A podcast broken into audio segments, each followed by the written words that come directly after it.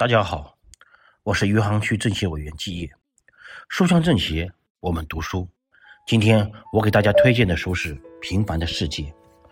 这本书是路遥先生历时十三年完成的史诗级巨著。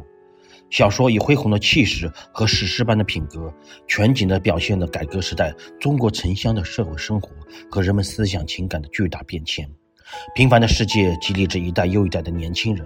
在我看来，是因为无论时代如何变迁，青春的悲欢、人生的奋斗和理想的追求，始终都是相似的。习惯了被王者震撼、为英雄眼泪的我们，请由衷的赞美一次我们平凡的人生吧。然后，在这个快节奏的时代，静下心来阅读这个看似久远又仿佛发生在昨天的故事。为什么偏偏选中了他呢？我想以书中的主人公酷爱读书的孙少平的一份感悟来回答这个问题。每本书都有一个更辽阔的大世界，一个人只有对世界了解的更广大。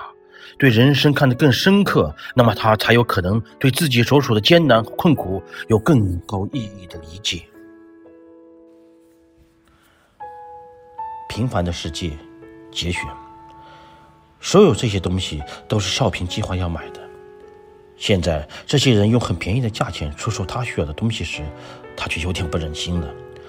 但他又看出，这些人又都是真心实意要买他们的东西，以便解决起码的吃饭问题。从他们脸上的神色察觉，他如果买了他们的东西，嗯，反倒是要帮助他们渡过难关嘞。少平只好怀着复杂的心绪，把这些人要出售的东西全买了下来。一刹那，手表、箱子和各种时髦衣服，他都应有尽有了。加上原有的皮鞋和蚊帐，立刻在这窑洞里造成了一种堂皇的气势。到此时，其他人也放下了父母的官职赋予他们的优越架势。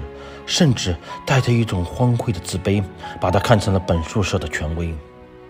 只有劳动，才可能使人在生活中强大。无论什么人，最终还是要崇尚那些能用双手创造生活的劳动者。